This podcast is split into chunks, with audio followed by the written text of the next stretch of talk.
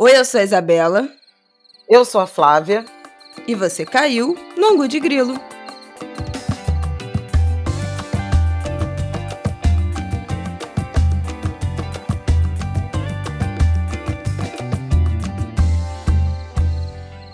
Oi, gente! Boa terça-feira para vocês. Especial caos.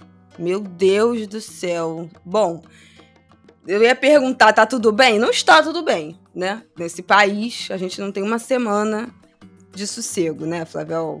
Não tem uma semana de sossego, não tem um domingo de folga. E essa, gente, é uma. Bom dia, né? Bom dia, boa tarde, boa noite, seja lá em que momento vocês forem ouvir. É, essa será uma edição uh, em construção, né? É uma, uma edição de registro, né, de documento dos acontecimentos, enfim, do meio para o fim da semana passada que deram nesse domingo e é, será incompleta no sentido de todos os desdobramentos, né, ainda estão se desenrolando. Pois é, a gente está gravando isso aqui, é bom dizer, né? Na segunda-feira às 11 da manhã, então, ainda os desdobramentos ainda em curso. É, a gente não tem como gravar mais tarde, porque hoje, aliás, avisando, hoje quem está editando este Angu de Grilo sou eu.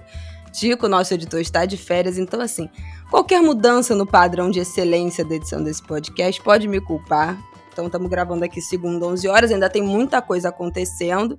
Hoje a gente vai falar, né, só, é, só, como se fosse pouca coisa, mas apenas do assunto invasão de Brasília, depredação dos prédios, esses atos golpistas que aconteceram nesse último domingo e as consequências que já desde a noite, né, de, de domingo já começaram e ainda o que, o que já está acontecendo aqui nessa segunda-feira. A gente ia falar de metas do ano, tinha o show do Chico para falar, tinha Roberto Dinamite, ficou tudo para depois, tudo para semana que vem porque o Brasil não nos deixa descansar nem uma única semana.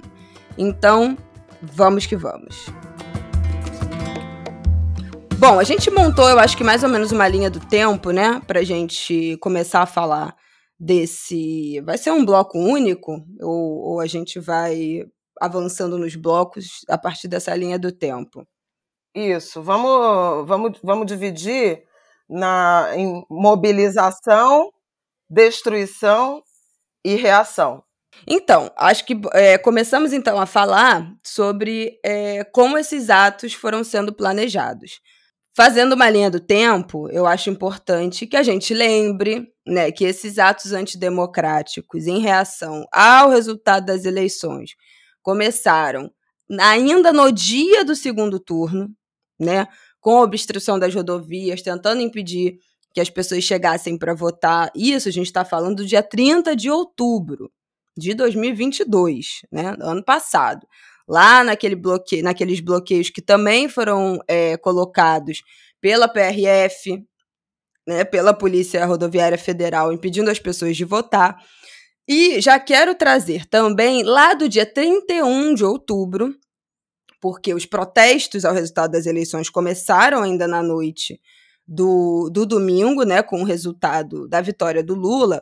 E na noite de segunda-feira, 31 de outubro, o ministro Alexandre de Moraes determinou desobstrução de rodovias e vias públicas que estejam ilicitamente com o trânsito interrompido. Então, naquela época, previa a multa de 100 mil reais é, ao diretor da Polícia Rodoviária Federal, contando a partir da meia-noite do dia 1 de novembro. Então, lá atrás, também tinha multa para donos de caminhão que estivessem bloqueando, sendo usados, né, caminhões usados em bloqueios, obstrução e interrupção de rodovias. Então, lá atrás, imediatamente, quando começaram esses protestos de fechar a rodovia, o Alexandre de Moraes imediatamente, né, na calada da, da noite, né, como, como também ontem, é, já soltou um decreto para desobstrução. E isso foi as rodovias. Demorou né, a ser desobstruído lá atrás. Vamos lembrar que os grandes é, agentes da desobstrução de rodovias foi a rodada, a última rodada do Campeonato Brasileiro. Foram os torcedores do a, a Galocura, a, a, a Mancha Gaviões Verde do Palmeiras, Fiel. Gaviões da Fiel do, do Corinthians A gente lembra disso, né? Isso virou piada. Só a última rodada do Brasileirão para desobstruir essas rodovias, porque a Polícia Federal e as, a Polícia Rodoviária Federal e as polícias estavam de braços cruzados, como estavam ontem em Brasília. Desobstruíram as rodovias e ficaram em frente, nas margens das rodovias e em frente aos quartéis nesses acampamentos, que já duram, portanto, mais de dois meses, né? Novembro inteiro, dezembro inteiro, de, de golpismo de manifestação, de cantar indo em frente ao pneu, de pedir a cada mais 72 horas, a cada semana uma fake news que prenderam Alexandre de Moraes, todo mundo comemora, não, porque agora o Bolsonaro vai fazer alguma coisa, não, porque o Lula não vai subir a rampa. Tivemos a posse, comentamos aqui a posse, um dia em que a segurança foi é, mantida, deu tudo certo né, na posse, apesar de todos os nossos medos, receios, é, de tudo que poderia acontecer, não só com o Lula e os representantes oficiais, mas também com as pessoas que estariam, né, os civis, a população, que foi para o evento, para prestigiar, para assistir. Não houve registro de atos violentos no dia, apesar da desmobilização de bomba, apesar de todas as, é, as brechas de segurança que foram quebradas, os tensionamentos da semana anterior.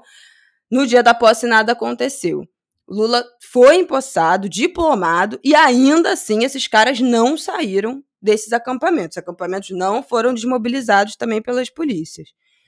E desde o início da semana, quem acompanha, quem está no Twitter, quem acompanha essas páginas que tem prints dos grupos bolsonaristas, já sabia que eles estavam organizando essas caravanas do Brasil inteiro para Brasília.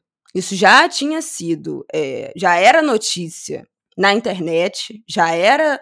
Todo mundo já sabia que esses grupos estavam se organizando para ir a, a, a é, Brasília protestar. Inclusive, a gente não um sabia código. como seria. É, do, do Código da História da Selva daquela última live que o Bolsonaro fez. Festa da Selma. Festa da Selma vem do grito Selva, que foi a interpretação. Isso vem lá da última live que o Bolsonaro fez.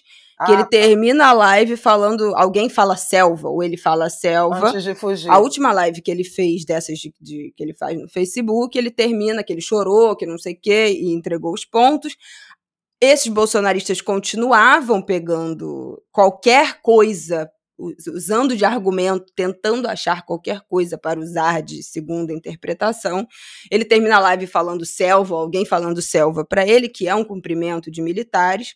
E as pessoas entendem ou querem entender, criam a partir disso essa fantasia de que isso significa que Bolsonaro não desistiu, que ele vai fazer alguma coisa. E esse vira o novo grito de mobilização entre os bolsonaristas nesses grupos né, é, fascistas, de, de tentativa de, de, de, golpe, né? Esse, essa eterna ilusão dessas pessoas. E aí usam esse código, festa da Selma, trocam o V pelo M para ser um código, e aí cada cidade também tinha isso, cada estado troca uma letra, tinham outras variações. É, cada estado troca a sua letra. Eu vi essa mensagem, eu já não vou me lembrar mais, porque já tenho isso, já tem isso, tipo, cinco, seis dias desse, dessa, dessa história de trocar o Selva pelo Selma. Então virou essa festa da Selma, essa chamada. Mas ontem mesmo no Print Minions, que é um, um Twitter, posso até deixar aqui no nosso descritivo do episódio, tinha gente compartilhando os chamados. E, não ti, e, e, e os chamados não eram todos em, em código. Tinha lá, é, vamos tomar posse.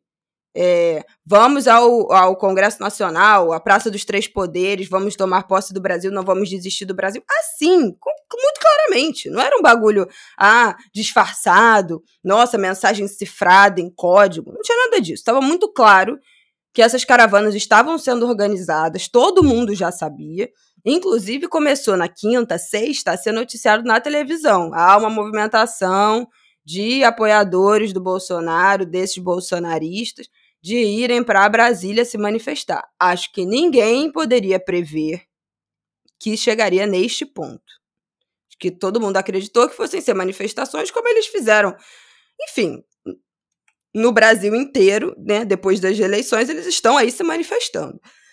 Acho que ninguém acreditou que chegaria ao ponto que chegou. Mas chegou, por omissão, né? E aí jogo para Flávia O.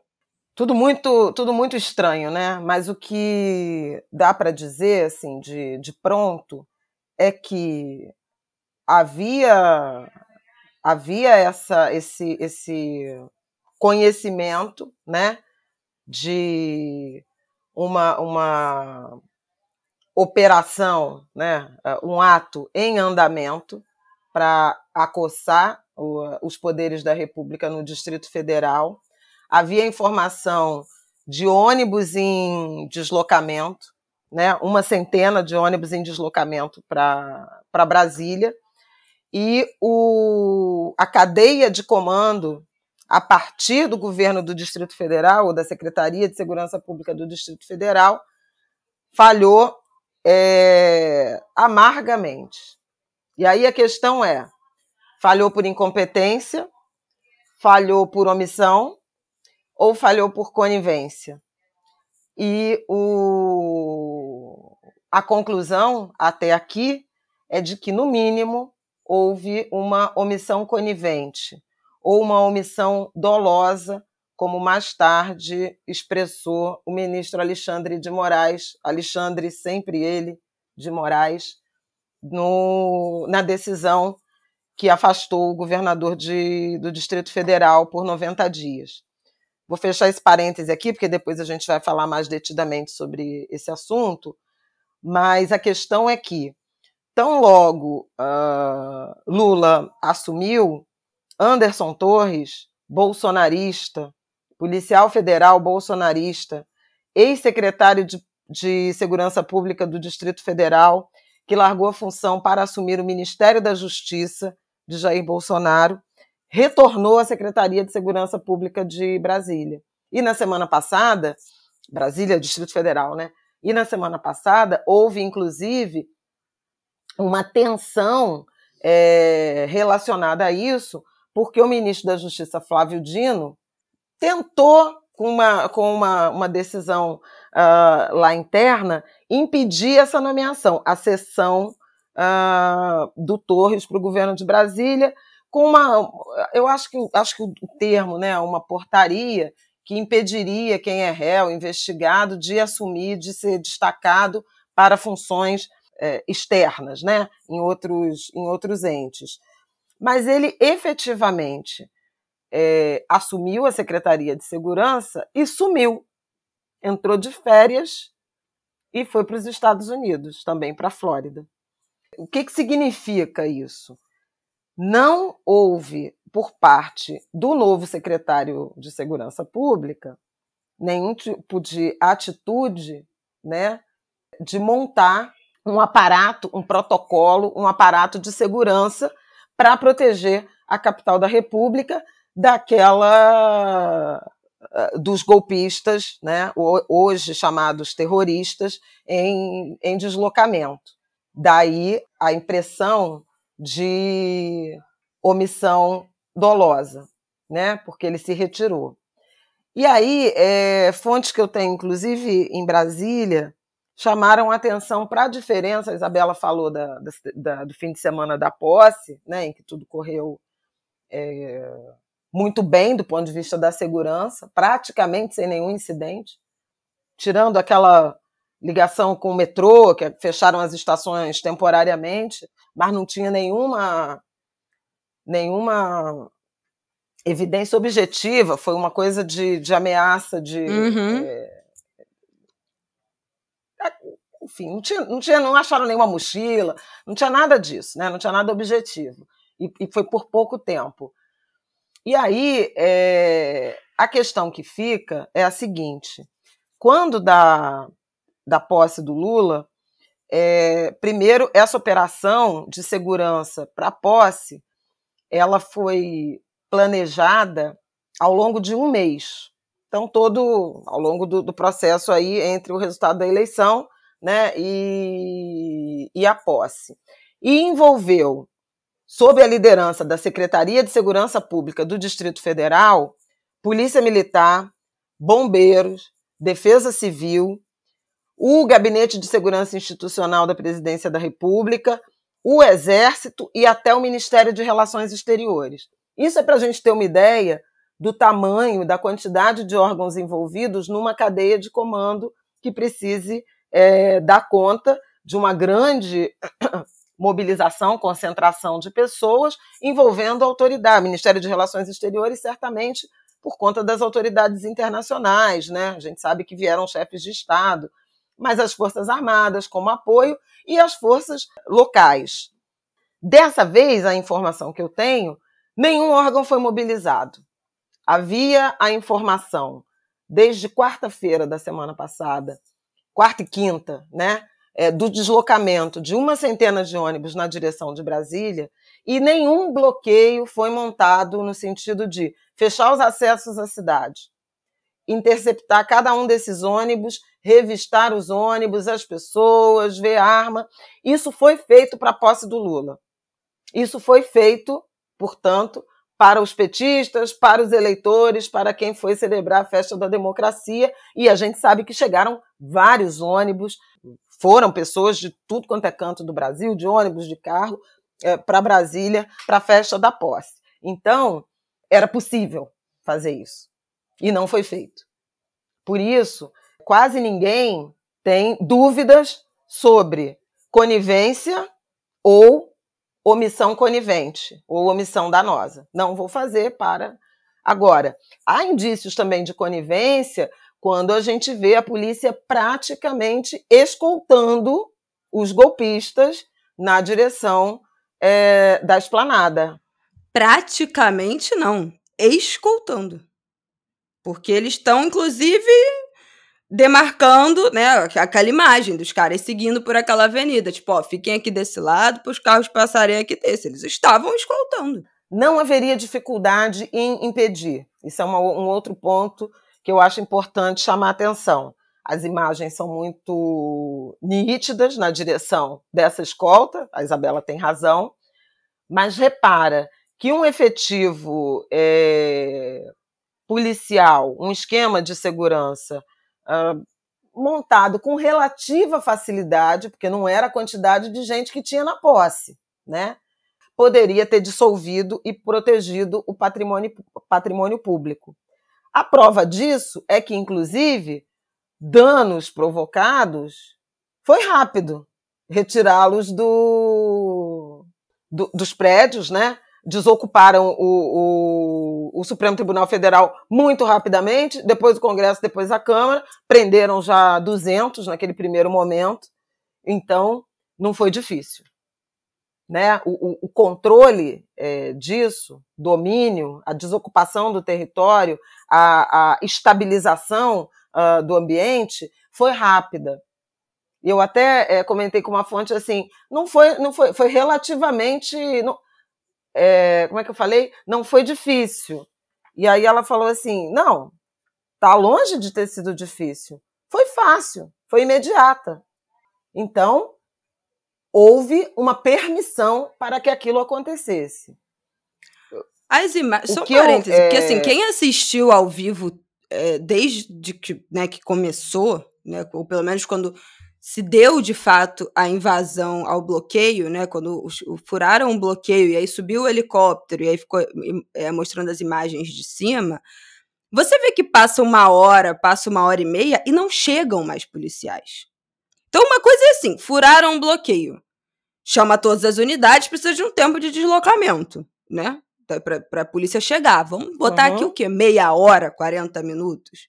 Demorou muito mais do que isso. Gente, eu, eu dormi, eu acordei e ainda não tinha policial. Aí chegou uma meia dúzia de uma cavalaria, foram para cima, os caras abriram o clarão e aí reagiram e, e foram para cima dos cavalos, né? Então, todas as tentativas de, de parar, né, de bomba, de spray de pimenta, não sei o que, era tipo assim, seis policiais, quatro é, é, policiais da, da, da cavalaria, e não, e não aumentava o número. Demorou duas horas, duas horas. Eu acho que só quando começou a anoitecer, uma coisa que tinha começado às três da tarde. Só quando começou a anoitecer, seis, seis e meia, que aí chegou, né, quando, quando a cagada estava generalizada já, que aí chegou mais contingente. Como é que demora duas horas? Não tem policial, não tem quartel, não tem ninguém no Distrito Federal. Cidade jogada às traças, não tem órgão policial que possa se deslocar para ir. Tinha alguma ocorrência mais importante acontecendo no Distrito Federal que a polícia não poderia ir naquele momento? É inacreditável, porque assim, as imagens você fica vendo, a hora vai passando e não chega ninguém. E os caras já tinham quebrado o vidro, já tinham invadido tudo, já estavam quebrando tudo lá dentro e nada acontece. É isso. E aí o que se viu foi realmente uma cena dantesca de invasão e destruição do Congresso Nacional, é, na sequência do Palácio do Planalto e do Supremo Tribunal Federal, com danos materiais, em alguns casos inestimáveis, por alcançarem patrimônio histórico, são bens tombados, é importante sublinhar isso. E foi uma destruição completa de vidraças, de mobiliário, de equipamentos e, e de relíquias, né? Vamos passar então para o nosso. O bloco destruição.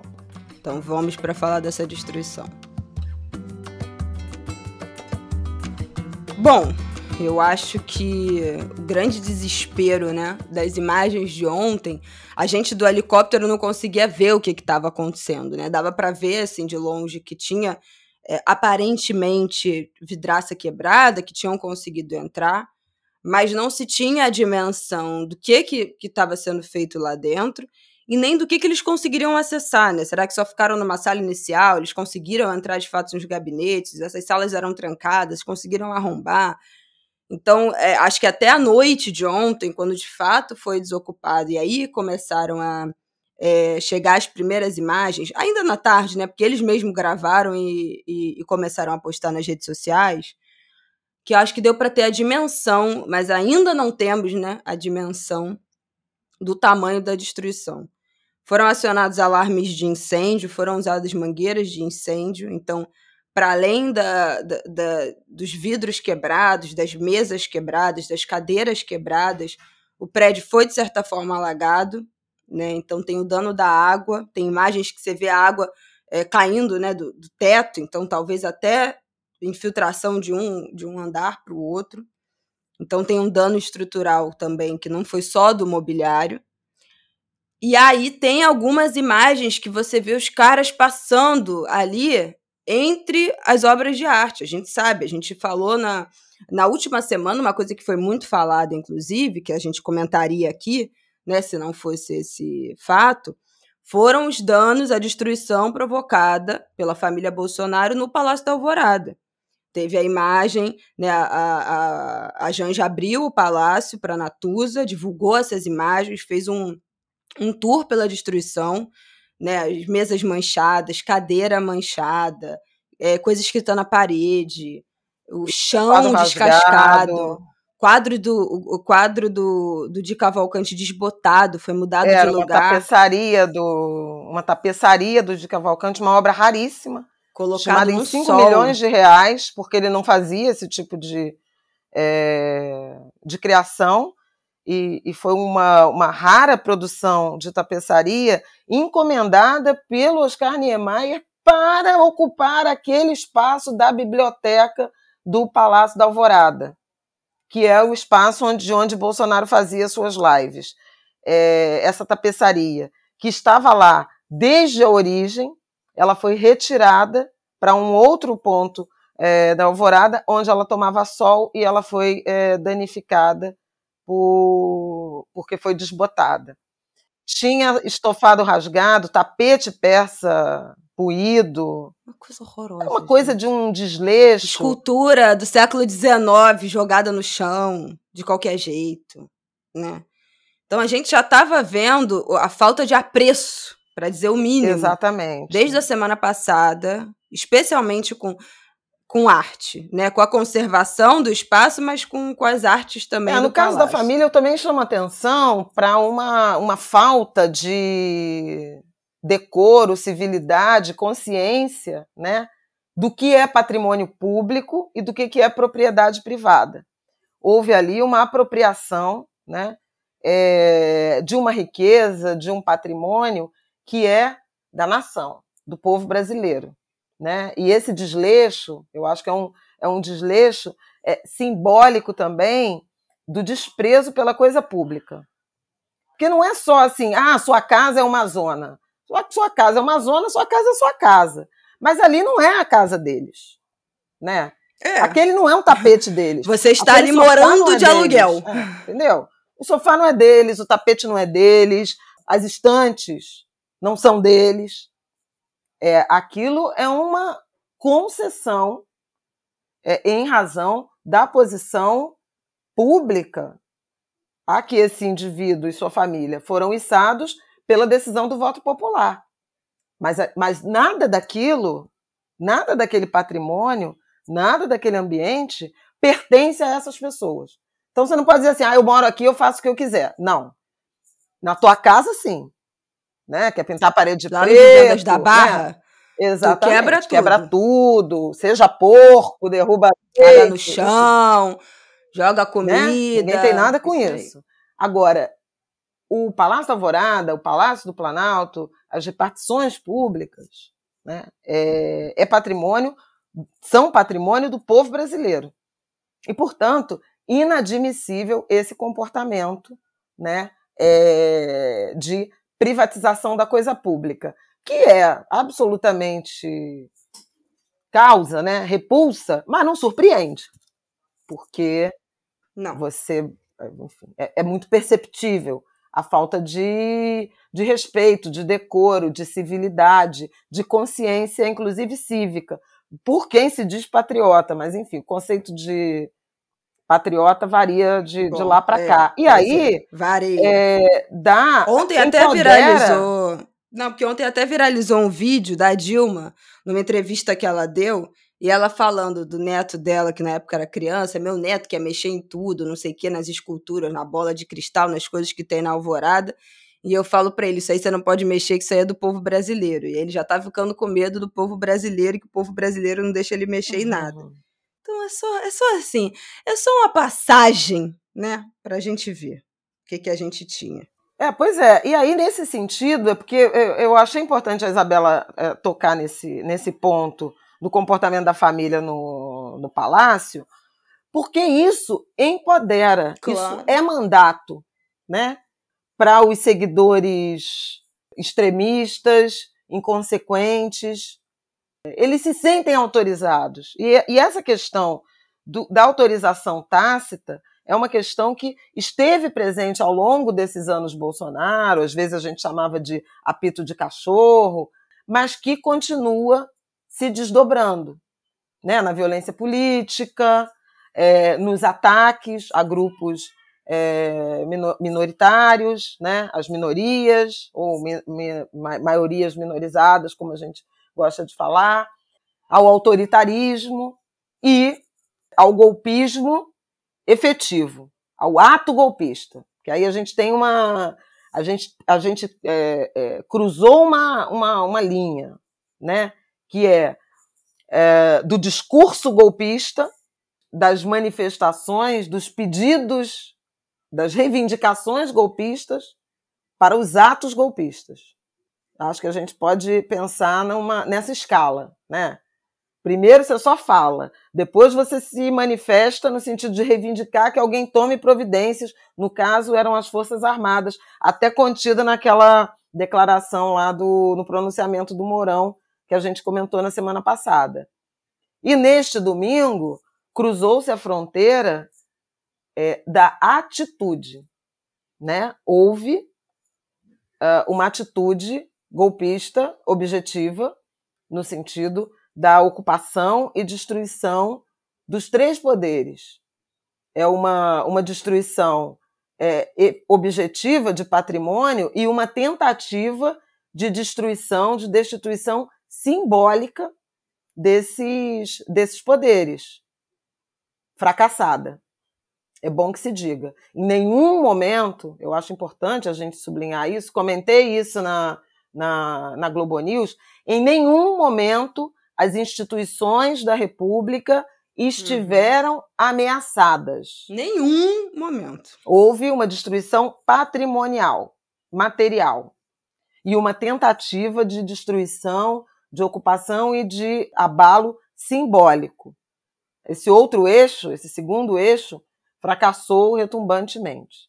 Lula é o presidente, Rodrigo Pacheco preside o Senado, Arthur Lira preside a Câmara, Rosa Weber preside o Supremo Tribunal Federal, Alexandre de Moraes preside o Tribunal Superior Eleitoral e segue ministro do Supremo Tribunal Federal encarregado uh, do inquérito das fake news, das manifestações antidemocráticas, das milícias digitais. Ponto. Ninguém se moveu de suas funções. Ninguém hesitou de suas atribuições. Ninguém abandonou suas cadeiras simbólicas, é, em que pese o fato de cadeiras é, materiais terem sido destruídas ou deslocadas dos seus, das suas salas, dos seus ambientes. Isso é importante dizer. Para quem é, sobrou a destituição para o governo do Distrito Federal, não sem motivos, a gente ainda vai falar disso. Eu queria só lembrar que, do ponto de vista da, da, da destruição, né, a perícia está trabalhando, vai ter um imenso trabalho. Ontem à noite eram 40 peritos da Polícia Federal mobilizados para inventariar é, tudo o que aconteceu em termos de destruição objetiva, porque isso é, é obviamente, tem que estar tá no inquérito, né? Porque faz parte das acusações dos crimes de dano, né? E na medida em que é, é, tem toda a destruição dos ambientes, dos ambientes tombados, dos móveis, das obras de arte, tudo isso vai é, agravando né, o cenário. Mas uma, um, um, um ponto importante da perícia é a identificação das digitais de material genético de DNA que, que tenham sido deixado por essas pessoas, por esses criminosos. E isso vai ser fundamental para identificar, porque crime é responsabilidade individual. Então, para indicar quem deixou as digitais ali. É, ainda sobre. Eu queria dar, voltar no que você falou, né, de que, a, que há democracias e as instituições não foram. É, não estiveram de fato ameaçadas para voltar nessa história, porque ontem eu já vi gente, ai, vocês acham que vai acontecer alguma coisa? Ai, vocês acham que algo mais grave vai acontecer? Meu Deus, um golpe, gente. Eu não aguento mais falar isso aqui no Angu de Grilo. Eu não aguento mais falar que não haverá nenhum golpe de Estado no Brasil. Nem militar, nem de nenhuma outra natureza. Pelo amor de Deus. Eu não sei quantas vezes. As Forças Armadas já falaram que não compram esse discurso. Nós já empossamos, diplomamos presidente. Os ministros já tomaram posse. Não houve em nenhum momento, inclusive entre os quatro anos de governo Bolsonaro, algum momento em que as Forças Armadas tivessem dado algum indício, seja oficialmente, seja extraoficialmente, de que comprariam esse discurso de uma ditadura. Não, não há, não há registro de um momento. Não estou dizendo que eles não são reacionários, que não são bolsonaristas, estou falando de institucionalmente apoiar qualquer tipo de ditadura militar, golpe militar ou devaneios de golpe militar do Bolsonaro, da sua família e dos seus apoiadores. Não há em nenhum momento, a gente já falou isso aqui 200 vezes. Todas as fontes oficiais, extraoficiais, anônimas, todas. Acabou. Acabou, passou, foi diplomado, Mourão no, no dia 31 de dezembro. Ó, bola pra frente. Força Armada tem nada a ver com isso. Não há nenhuma possibilidade. O governo brasileiro já foi reconhecido por todos os países. Não há.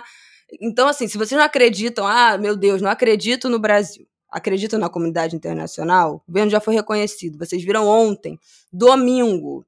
Era domingo para todo mundo, domingo em qualquer lugar do mundo todos, vários governos se pronunciando. Macron foi um, que até me marcaram. Macron não pode acontecer nada no Brasil, que o Macron já, já se pronuncia em defesa do Lula, em defesa do Brasil, porque odeia o Bolsonaro. Macron já estava lá no Twitter. Defendemos o Brasil. Biden, nananã. Mercosul, nananã. Todo mundo já se pronunciando e se colocando. Capa dos jornais, do Guardian de hoje, do, do Também a, as manifestações golpistas. Vamos chegar lá nos congressistas americanos se mobilizando para deportação, é, extradição, sei lá o quê, do Bolsonaro, para que a Flórida pare de dar asilo, praticamente asilo político ao Bolsonaro, que é uma questão porque a, a Flórida, como a gente falou aqui, elegeu um governador de extrema direita. Lembra que nós falamos isso aqui no ângulo de grilo lá atrás, quando teve as eleições de meio de mandato lá nos Estados Unidos. É, e é o, e é o estado onde o, o Donald Trump está radicado, né, desde que saiu da, da Casa Branca. Isso que a Isabela falou é importante, quer dizer, primeiro o Macron, aliado de primeira hora, né, ele se pronunciou muito rapidamente, assim como os presidentes da Argentina, do Chile, da Bolívia e da Colômbia. É, o Boric do Chile chegou a, a evocar né, uma reunião, propor uma reunião da, da OEA para discutir essa questão da, da, da, da, defesa da democracia na América Latina. O presidente do México também se manifestou, mas o embaixador da União Europeia no Brasil, de imediato, o secretário-geral da Organização dos Estados Americanos e Joe Biden na, na, na, sequência. Tudo ainda ontem e assim, nas primeiras horas. Né? É, além disso, eu queria chamar a atenção também para o posicionamento de governadores de Estado em particular dos três estados do Sudeste bolsonaristas, né? governadores bolsonaristas dos três estados do Sudeste. É, tanto Tarcísio de Freitas, de São Paulo, quanto Cláudio Castro do Rio e, e Romeu Zema de Minas Gerais é, se pronunciaram condenando os gestos, os atos e é, informando que mobilizariam as suas forças de segurança, esforços de governo para controlar os próprios territórios. Numa estratégia, é, em particular envolvendo esses três estados né, de governadores bolsonaristas, e que são as três maiores populações do, do, do Brasil e maiores colégios eleitorais, na direção de é, blindar esses territórios e confinar o que aconteceu a Brasília, né, ao Distrito Federal eu achei uma, uma atitude importante. No Rio de Janeiro, o prefeito Eduardo Paes também emitiu, redigiu decreto, né, que foi publicado ontem mesmo, convocando uh, o efetivo da Guarda Municipal, quem está de férias, quem está de folga. E, e, hoje, né, nessa manhã aí no, no, Rio de Janeiro, tem uma. estava se construindo uh, a estratégia para desocupar a área no centro da cidade, em frente ao Comando Militar do Leste, onde estão uh, acampados os bolsonaristas, os extremistas do, do Rio de Janeiro. É, e sobre isso, o, eu estava lendo agora o que, que o Cláudio Castro falou de manhã, que a prioridade é que ele aguarde a desmobilização pelos próprios é, golpistas e, inicialmente, com coordenação dos militares, porque a área em que eles estão acampados faz parte da área militar do Comando Militar do Leste. Apesar de ser uma praça em frente, é, é território né, militar. Então, a prioridade é que os generais desmobilizem, né, é, o, o, comando, os militares desmobilizem o acampamento, que parece que já estava acontecendo é, na manhã dessa segunda-feira, mas que se, quem se recusar a sair, se houver algum tipo de recusa de manutenção do acampamento, a polícia militar entrará em ação e aí sim as prisões é, serão feitas em flagrante. O Cláudio Castro disse que não prenderiam ninguém é, inicialmente, porque as pessoas estavam voluntariamente se organizando para deixar o acampamento, mas que, se necessário é, fosse, seria o uso da força seria empregado na desmobilização desse acampamento. Então, vamos ver se nessa terça, quando vocês estiverem ouvindo o Angu, isso já terá acontecido. É, então, assim, é, por fim, para a gente entrar na, nos desdobramentos, né, na, na ah, reação eu, eu ia falar. Não, calma, ainda sobre, falar ainda sobre os do, danos. Ah, pois é. Ainda sobre os danos, na manhã dessa segunda-feira, nossa ministra da Cultura, Margarete Menezes, disse era que. Era esse o ponto é, convocou uma reunião com técnicos do IFAM, que é o Instituto de Patrimônio Histórico Artístico Nacional, para avali avaliar né, os danos ao patrimônio público, começar esses trabalhos de restauração. É, ontem já tinham informações de que obras danificadas, uma, uma, obra do Di Cavalcante tinha sido danificada, esfaqueada né, é a tela As Mulatas de Cavalcante, estimada em 8 milhões de reais. E aí, é, é, falo 8 milhões de reais para a gente ter o tamanho da dimensão da importância dessa obra, ainda que é, financeiramente tenha, tenha o valor estipulado de 8 milhões, mas culturalmente, artisticamente, um valor inestimável.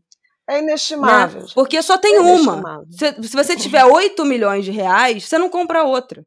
Não tem. Não, é, é, um valor que, que existe financeiramente para venda, mas não existe para compra.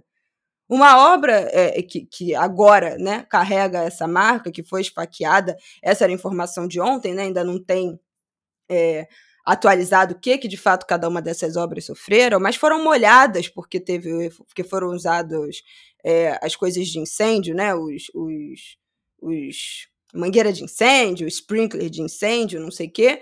É, então, são danos diversos, né? As pessoas pegaram. Tem uma outra é, informação das, que a escultura de bronze, o flautista de Bruno Jorge, estimada em 250 mil reais, foi encontrada completamente destruída em pedaços espalhados pelo, pelo salão do, do Palácio do Planalto.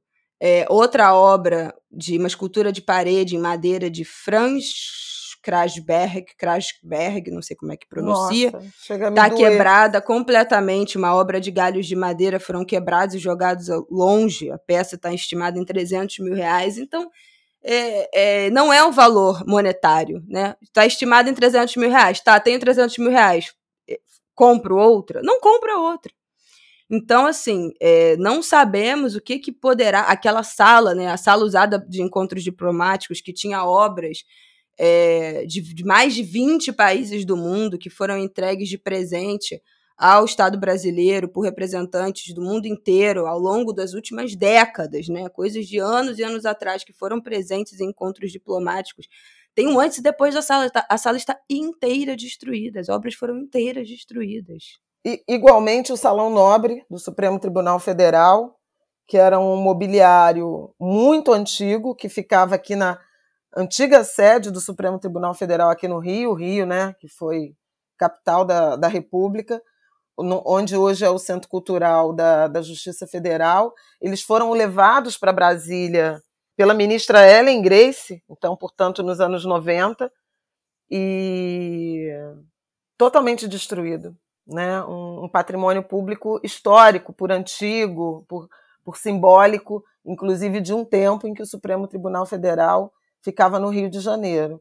É tudo muito grave e, e essa tristeza, como a Isabela está falando, e essa indignação e essa, e essa necessidade de inventário e recuperação tem a ver exatamente com esse com essa carga é, simbólica né, da representação dos poderes, da exibição da nossa arte, do que há de melhor na nossa cultura, produzida ou adquirida para ornar uh, prédios públicos, sede do poder, de valorização no, da, da, nossa própria produção cultural, artística e cultural, ou uh, de reconhecimento, de gratidão a obras que foram recebidas pelo Brasil como presente de outros chefes de Estado.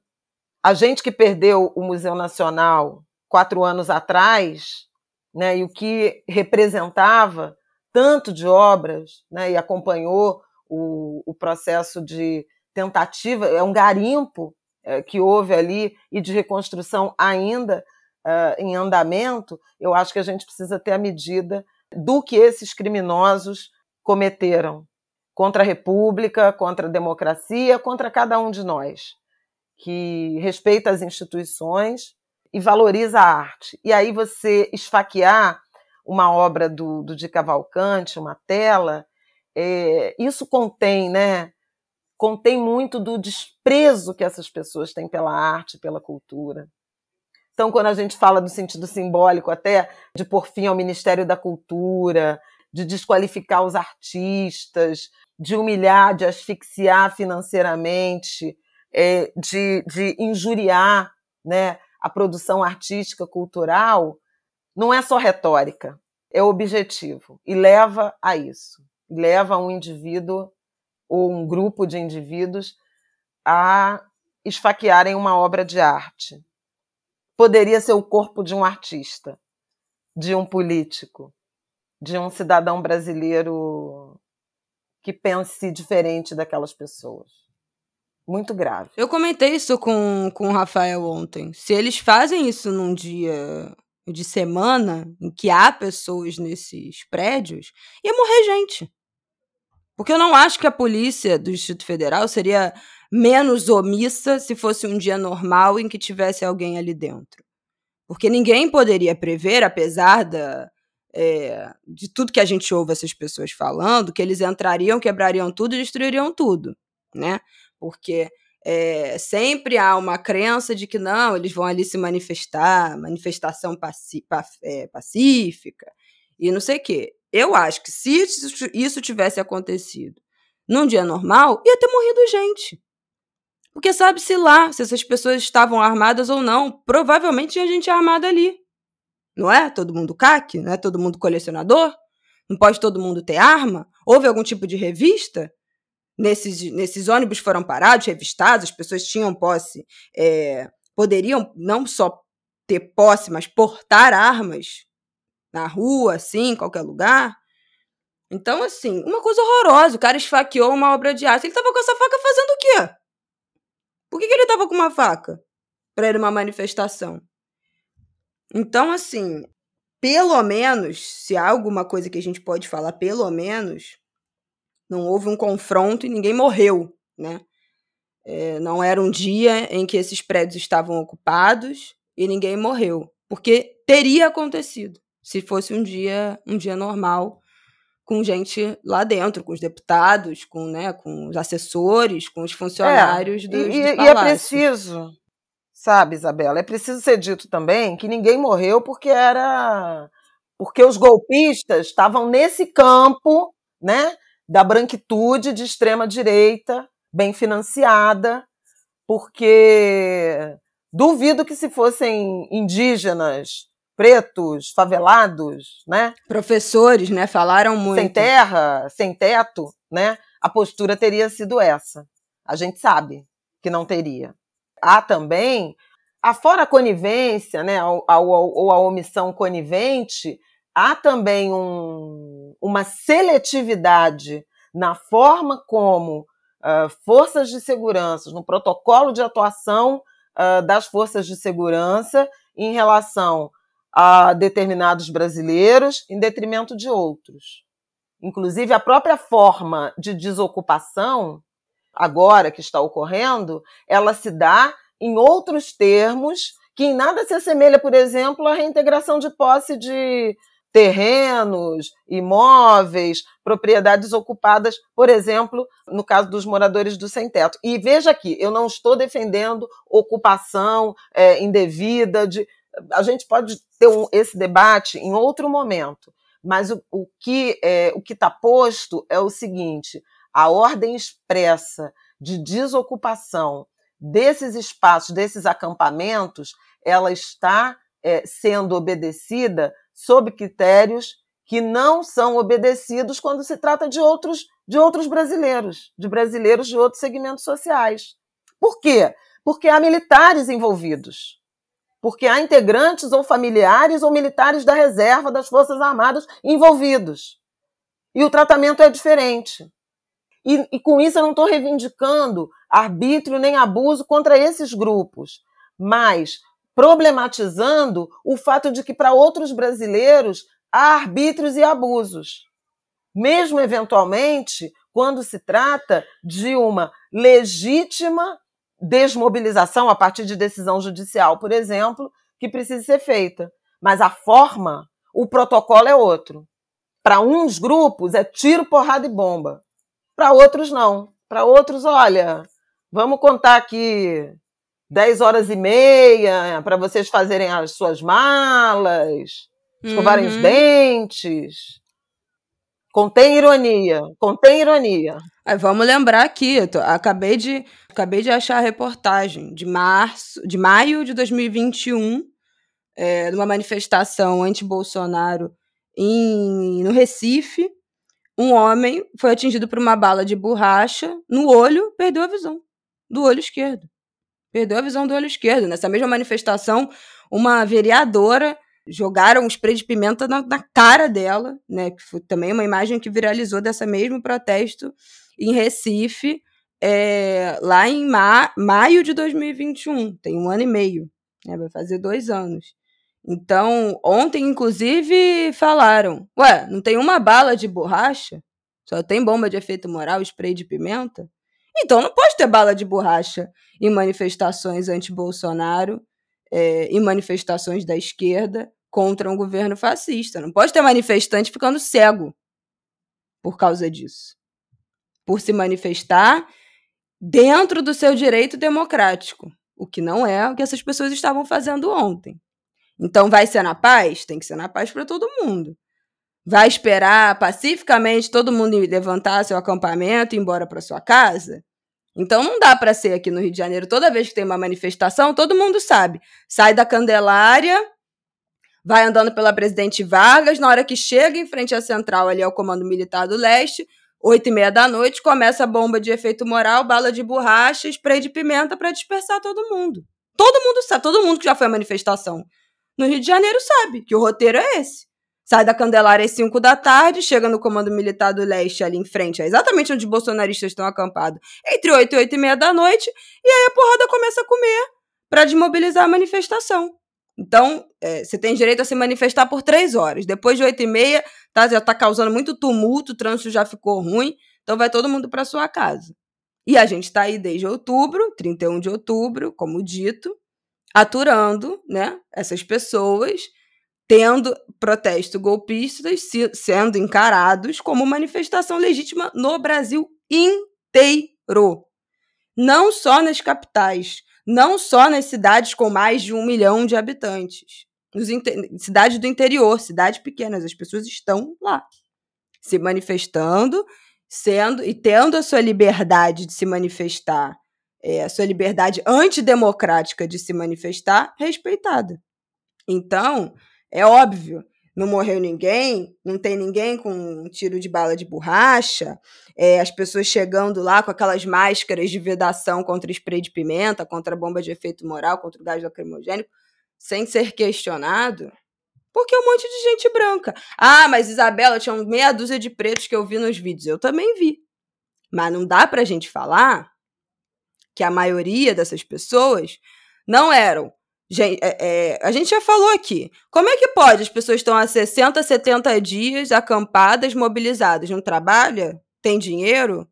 Quem está pagando as contas? Quem está financiando isso? São financiados por grandes empresários essa, eu acho que agora essa linha condutora, né, de onde está vindo esse dinheiro, porque já tem denúncia lá, lá no Twitter aparecendo de que os ônibus de áudio, de que os ônibus foram disponibilizados pelo agro.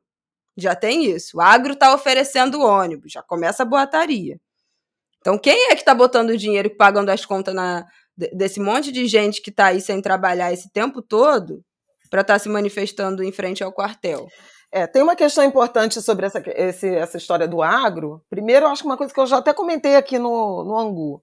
Quando você vê o, o mapa né, de manifestações, de obstrução de estradas, é, desse, desse radicalismo todo, você vê, e a própria, aquela, aquelas operações que o Alexandre de Moraes determinou de busca e apreensão uh, antes da antes mesmo da, da posse, né? elas varrem um pedaço do território que está é, absolutamente relacionado com a produção agroexportadora e criminosa de Amazônia, né? Porque passa por Acre, Mato Grosso, Mato Grosso do Sul, Santa Catarina, né? Os, os, os bolsões bolsonaristas, né? Então, por isso que sempre se se levanta essa possibilidade de envolvimento, inclusive financeiro, pelo agro.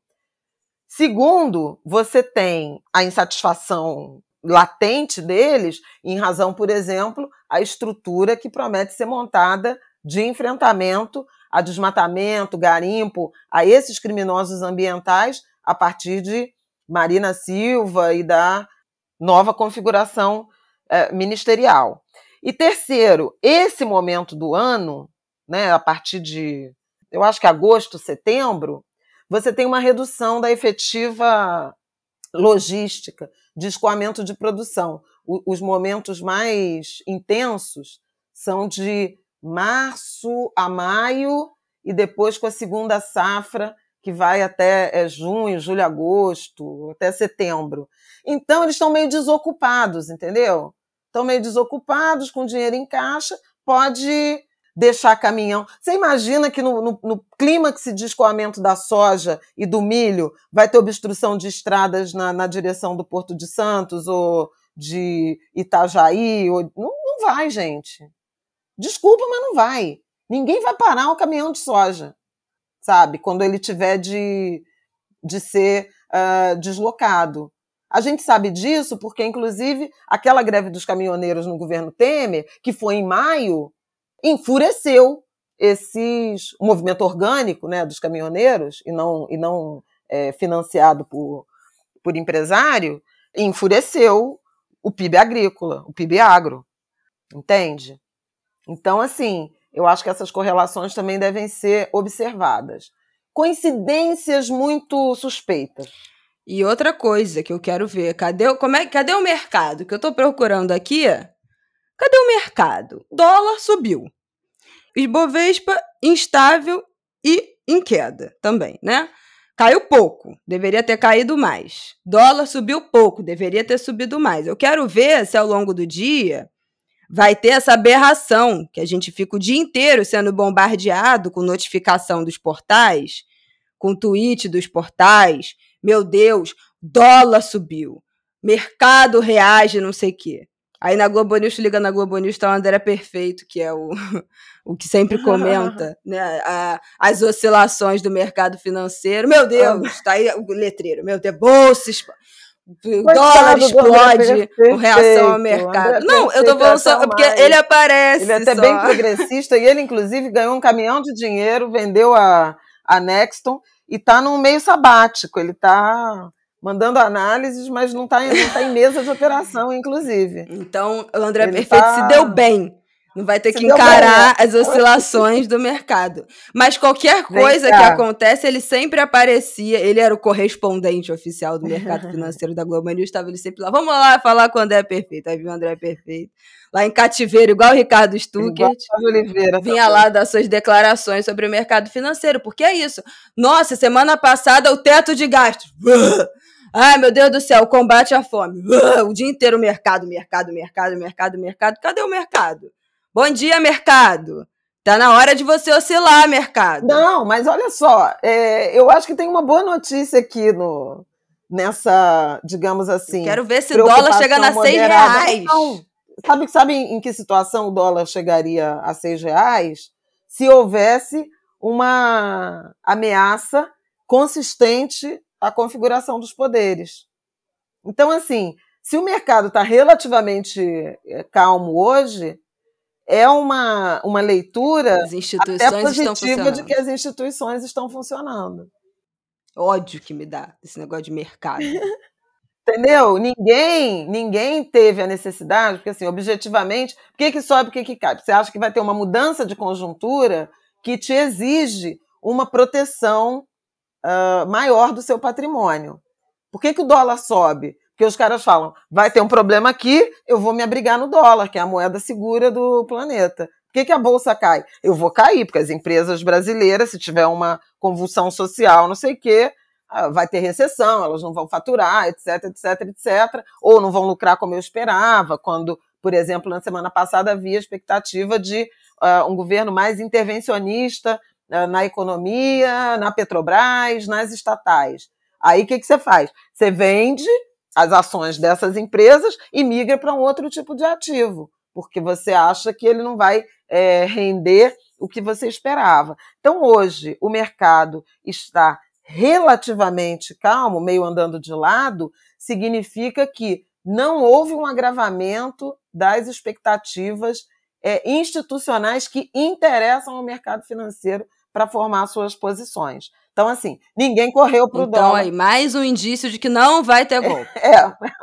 Você que está aí enchendo a paciência, criando falso alarmismo na porra da internet Todos os dias tem um corno que, ai, eu tô com medo Não, de ter um houve uma golpe. tentativa ai, de meu Deus golpe. Tá Houve uma parecendo tentativa muito não sei o golpe. quê. Absolutamente Não, mas, fracassada. mas a tentativa é óbvio, fracassada. E aí as pessoas, ai meu Deus, todo dia tem um alarmista. Ai, eu tô com medo, ai que não sei o que. Gente, acorda, para de criar falso tensionamento. E essa sensação de insegurança institucional que não existe. E todo dia tem um desgraçado da esquerda no Twitter.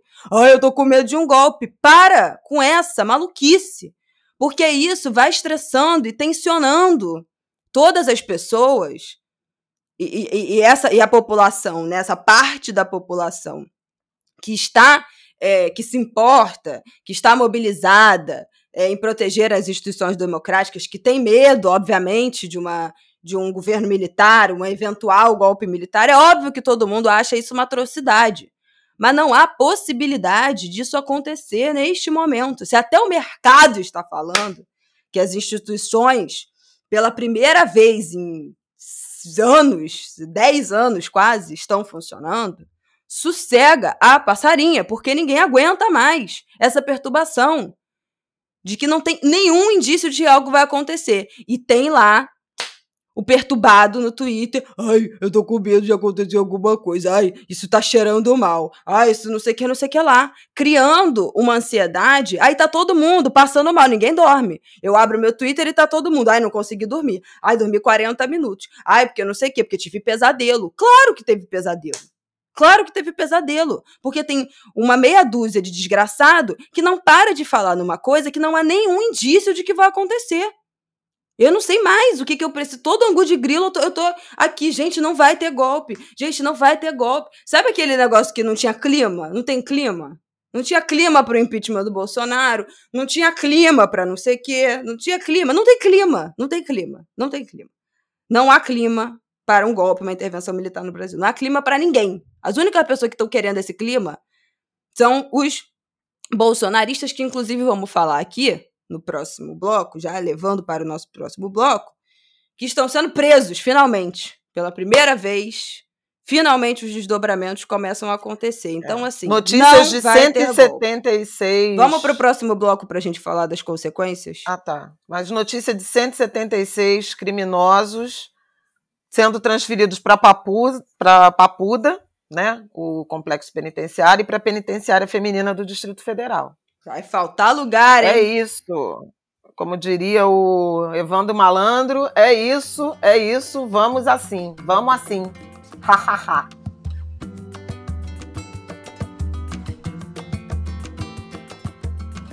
Bom, e as consequências eu acho que podemos dizer que começaram ainda na, na noite de ontem, principalmente depois que o Lula entrou ao vivo, né? Ele tinha ido para Araraquara, se eu não me engano. Araraquara, por conta da para chuva. acompanhar e se prestar solidariedade por conta da chuva, pessoas que morreram por conta de. Aliás, enquanto enquanto o governador de São Paulo estava em Balneário Camboriú. É engraçado como o bolsonarista tira férias em, em, em Santa Catarina, né? Uma coisa impressionante. Uma coisa impressionante. Aquele lugar tenebroso. Meu respeito à galera de. aos esquerdistas de Balneário Camboriú. Mas aquilo ali derruba, bota no chão e faz de novo. Deus que me perdoe. Calma, gente. Tá bom de acabar. Mas o Lula estava em São Paulo por evento né, de, de acompanhamento e, e prestar solidariedade por conta dos desdobramentos da chuva. Entrou, convocou uma, uma, um pronunciamento é, de emergência, né, de urgência, entrou ao vivo, condenou os atos, é, os protestos golpistas em Brasília, é, assinou, leu e assinou ao vivo o decreto de intervenção federal, que aí vamos, Flavial vai explicar aqui mais rápido, depois, só vou terminar isso aqui, e emendou também, Lula estava pé da vida, né, em outro tom, falou da intervenção, leu o decreto, emendou, falando eu estava aqui por causa da chuva, falou de mudança climática, falou de garimpo, falou de desmatamento ilegal, ele saiu assim, metralhadora de, de, de, de tudo, falando de tudo ao mesmo tempo, mas assinou o decreto de intervenção federal que coloca até dia 31 do 1 Brasília dentro dessa intervenção federal e aí nomeou o interventor Ricardo Capelli, interventor de segurança pública. Ele era secretário executivo do Ministério da Justiça. Ele foi secretário de comunicação do Flávio Dino é, no governo de Maranhão e agora é é, né, ou era, enfim, é. secretário executivo do Ministério da Justiça e Segurança Pública do, do Ministério da Justiça e agora interventor até 30 do 1, interventor é, do Distrito Federal. Do 31 do Até 31 de janeiro. A, a, a intervenção na segurança pública vai até o fim de janeiro. E eu acho importante é, sublinhar isso, é, exatamente por Capelli ser o vice-ministro da Justiça e Segurança Pública do, do Lula. Na prática, o que está contido aí é que Flávio Dino é o interventor da segurança pública no, no Distrito Federal. O, o, o Capelli nem é um homem assim uh, da política ou da segurança pública para estar tá nesse cargo. Então, é, na prática, é o Flávio Dino uh, no comando da segurança pública do Distrito Federal. Algo que já vinha até um tanto se, se, se é, avizinhando, quando a gente viu lá no 12 de dezembro né, aqueles atos de, de, de, de vândalos, incendiando ônibus, etc., que o Flávio Dino, que ainda era o ministro indicado da Justiça, se apresentou para uma coletiva juntamente com o então uh, futuro diretor-geral da Polícia Federal, Andrei Rodrigues, e o então secretário de Segurança Pública do Distrito Federal sobre as medidas que estavam sendo tomadas. Então, assim, Flávio Dino já está próximo há algum tempo da, do sistema de segurança pública uh, do Distrito Federal e agora praticamente assume aí esse cargo e, portanto, o controle da segurança pública. Por que, que isso é importante? Lembrem que o Rio de Janeiro, em 2018, sofreu uma intervenção federal na segurança pública. Era o governo Temer e o interventor é, indicado por Michel Temer foi o general Braga Neto, que inclusive virou depois chefe da Casa Civil, ministro da Defesa e, neste 2022, foi o candidato a vice na chapa de Bolsonaro para reeleição. Então, é, eu acho bastante sintomático e, e simbólico né, e significativo, digno de nota, que a reação do governo Lula se dê a partir de comando civil e não militar. Então, não é sobre o ministro da Defesa, que é um civil mas que tem sido bastante condescendente, José Múcio tem sido bastante condescendente com as Forças Armadas. Na semana passada, inclusive, é, ele deu posse né, ao novo ministro da Marinha, comandante da Marinha, e o antecessor não compareceu numa evidente, num evidente ato de insubordinação. O, o José Múcio tem sido bastante moderado na condução e ele vem sendo começou a ser criticado por isso assim como o responsável pelo Gabinete de Segurança Institucional, a quem a, a BIM, né, a Agência de, Brasileira de Informação, é, está subordinada. Tem um ambiente incipiente, embrionário, eu vou dizer assim, para usar um, um tom mais moderado, prudente, de desconfiança em relação a esse tema né, o comportamento dos militares e desses órgãos de segurança, que ainda estão muito contaminados pela gestão anterior de Bolsonaro. O ex-chefe, o ministro do Gabinete de Segurança Institucional era o general Heleno, um bolsonarista absolutamente radical, extremista. E muitos desses nomes ainda não foram afastados né, de que compunham essa equipe. Então, esse é uma coisa, no eixo dos desdobramentos, que a gente vai precisar é, observar. Hoje de manhã já teve uma reunião de ministros estratégicos né, do, da, da, coordenação política é, de Flávio Dino, de uh, José Múcio, com Arthur Lira, com Rosa Weber, com acho que o ministro Luiz Roberto Barroso, O presidente do Senado, que estava é, em viagem internacional, está se deslocando, chega hoje, é, no fim da tarde, a Brasília, e aí haverá uma convocação para validar, referendar o decreto de intervenção uh, na segurança pública do Distrito Federal, o que é absolutamente fundamental à luz do que Anderson Torres e seus subordinados não fizeram é, no enfrentamento. Tem uma leitura de que o governo federal, Lula, subestimou o potencial de, de gravidade da crise de ontem, ou em alguma medida, não dá para saber, ou subestimou, ou, digamos assim, não agiu com mais firmeza para acumular musculatura, capital político para essa medida de exceção que foi tomada, extrema. Na verdade, assim, quando o Lula se pronunciou, já, já tinha uma, uma, uma, uma, uma tensão crescente. Onde é que está o Lula? Quando é que o Lula vai falar? O Lula tem que falar e tal. Quando o Lula falou, já eram por volta de seis horas Veio da tarde, lacre. né? Ele falou já com o decreto, lendo o decreto. Ele não falou assim, repudio, não sei o que, não sei o que. Daqui lá. que eu vou ler. Janja, segura o microfone. Foi isso. Foi nesse.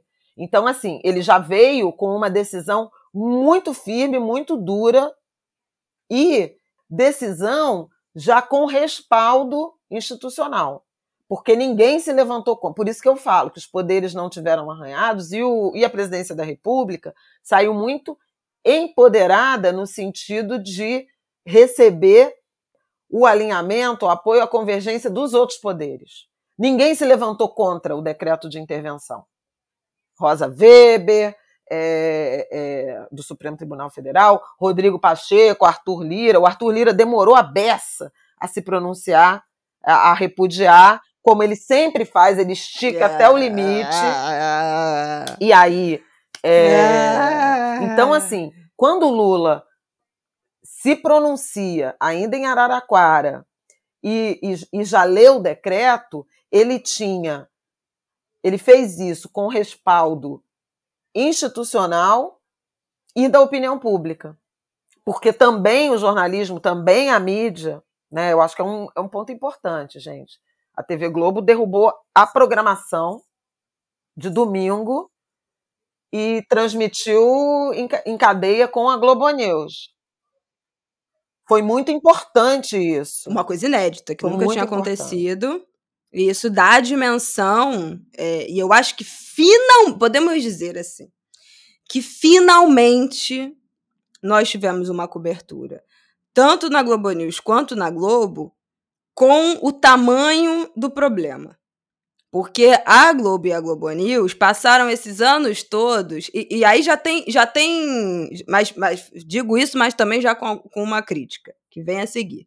Passaram esses anos todos nos panos quentes. Ah, não, que é uma minoria. Ah, não, porque são antidemocráticos.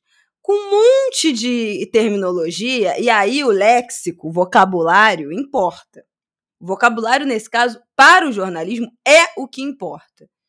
E sempre foi um vocabulário que minimizava o golpismo dessas pessoas, desses grupos, desses políticos, desses formadores de opinião, desses influenciadores, porque está tudo interligado sempre foi uma escolha de vocabulário que botava panos quentes. Ontem, né, já vem. Na verdade, para não ser injusta, desde o, da, da, das manifestações que dos, dos atos golpistas que interditaram as rodovias lá no, no dia do segundo turno, desde ali já começaram a ser usados o, o, o termo golpistas. Ah, os atos golpistas, manifestações golpistas. Desde ali, do que se sucedeu a partir da vitória de Lula, eles começaram a usar ainda timidamente a denominação golpista. E ontem, finalmente, sacramentaram, né? O Fantástico ficou ali a noite inteira, atos golpistas no fundo do, do telão.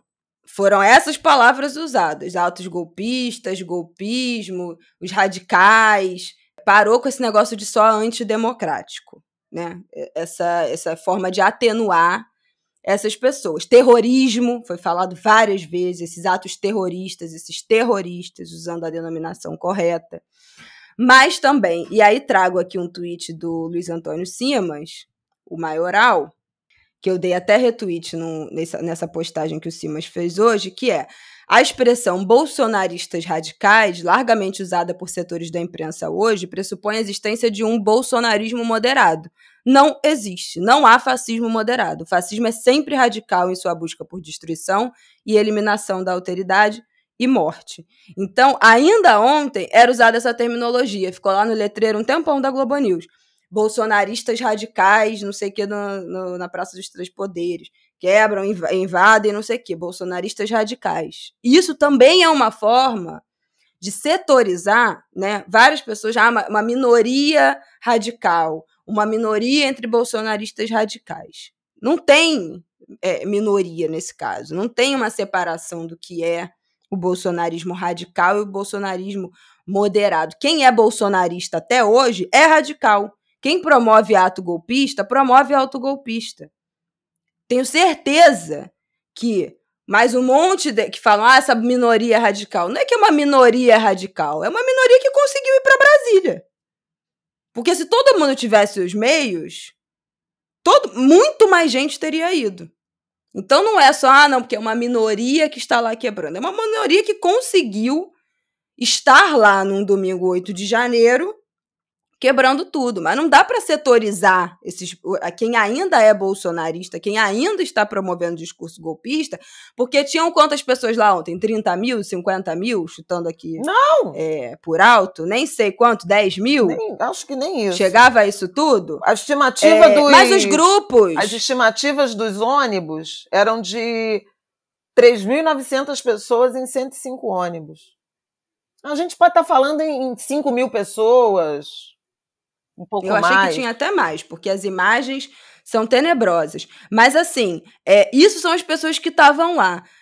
Está sendo divulgado, a principal mobilizadora desse grupo é uma bolsonarista chamada Ana Priscila Azevedo, que é moderadora de quatro grupos bolsonaristas no Telegram, que tem cada um 80 mil pessoas. Então não é uma minoria de bolsonaristas radicais. Não tem um bolsonarismo que, ai, mais ou menos. Esses grupos estão todos lá, sempre estiveram. Vários já foram derrubados, como a gente falou aqui na época da, das eleições, também por, por decisão do Alexandre de Moraes é, e do, do Tribunal Superior Eleitoral na, no dia né, das eleições, nas vésperas do segundo turno, vários desses grupos foram derrubados, somando, acho que na época, 200 mil pessoas, mas esses grupos continuam. Essa Ana Priscila é a principal mobilizadora, e ela estava lá em Brasília, ela estava postando vídeo incessantemente. E eu quero saber, ainda não há essa informação, se ela foi uma das pessoas presas. Porque o que temos de informação até agora é que ontem 260 pessoas detidas, né, mais ou menos, teve uma contagem de 300, outras de 200, 260, mas ainda presos em flagrante na noite de ontem.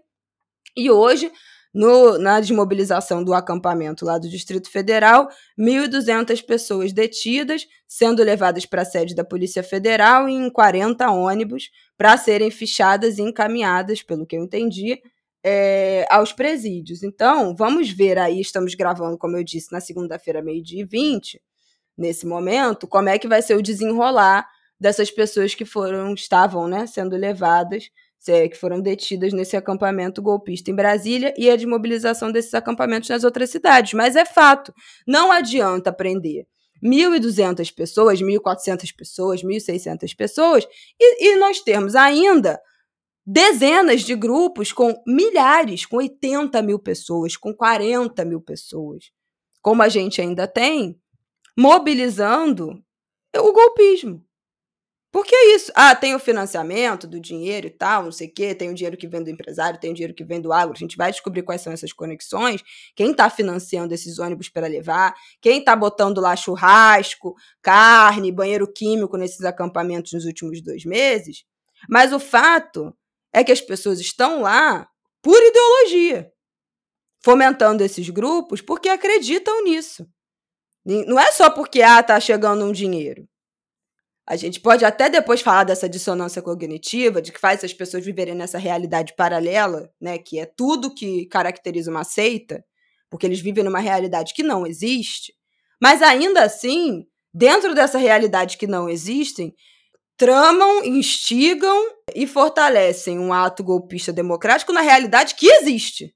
É, a realidade é paralela, mas nem tanto. Então, esse é o problema da gente patologizar somente essas pessoas, como se fosse ah, um monte de delusional, um monte de gente que vive em outro, em outro planeta. Não vive, não. Vive aqui no nosso mesmo planeta. Ontem estavam lá na capital do, do mesmo país que está todo mundo vivendo aqui, destruindo tudo. Então, não é, não é só maluco, ah, não é interna, não é não sei o quê. Então, também tem essa, essa outra camada de que essa realidade dessas pessoas é paralela, mas nem tanto, porque estão tentando ameaçar a democracia que a gente vive, que é real e que não foi abalada. Voltamos a falar disso. E aí vamos para o, o voltando no Lula. Lula leu o decreto, todo mundo assinou embaixo, né? Não houve nenhum tipo de, de reação das instituições contra. E aí Alexandre de Moraes chegou e, e digo mais, e digo mais. Pois é. Aí qual é a questão? Bessias, advogado-geral da União. Aí é plot atrás de Jorge Bessias, Messias, né, virou essa brincadeira, ele provocou o Supremo imediatamente.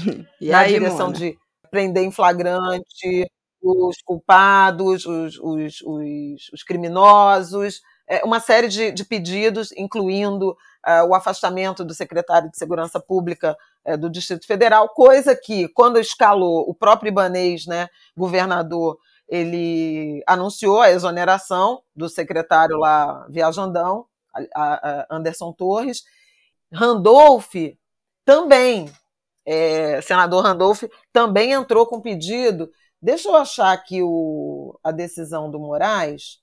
Ó, a AGU pediu desocupação dos prédios públicos federais e a dissolução dos atos né, naquele, do, dos acampamentos, guarda de segurança no, no perímetro da Praça dos Três Poderes, a prisão em flagrante dos envolvidos e ações também relacionadas às plataformas de mídia para identificar quem é que incitou, etc.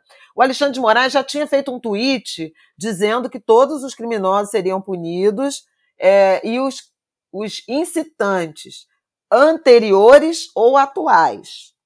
Foi aí que teve a primeira interpretação de que o Bolsonaro vai ser varrido nesse, nesse rol e pode, inclusive, se tornar inelegível na esteira desses acontecimentos.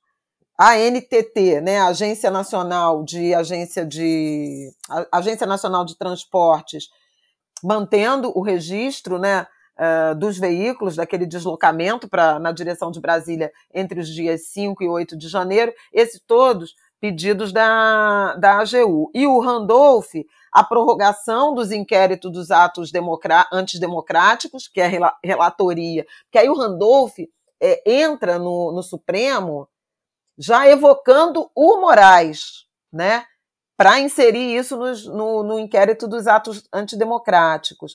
O afastamento do Anderson Torres, a inclusão do Ibanês Rocha, governador do Distrito Federal, e do Anderson Torres, secretário de Segurança Pública, no inquérito dos atos antidemocráticos, e é, também a dissolução dos acampamentos golpistas no Distrito Federal, além da intimação da Procuradoria-Geral da República, Augusto Aras, daquelas uh, forças né, da República, ele foi o mais é, omisso, como, como, como de resto é, costuma ser, e está sendo muito criticado por isso.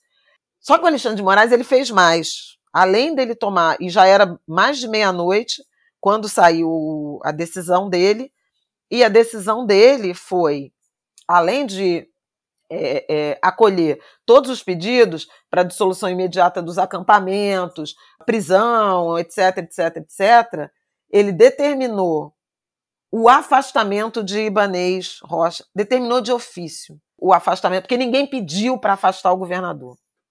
E o Alexandre de Moraes, por considerar, e aí o trecho, eu acho, acho legal é, é, é postar né, na nossa sinopse, é, o, despacho, um link, porque o despacho ele é muito duro em relação à a, a, a, responsabilização das autoridades de Brasília, né? Ele fala em omissão dolosa, né, da responsabilidade é, do governador do Distrito Federal e o afasta por 90 dias.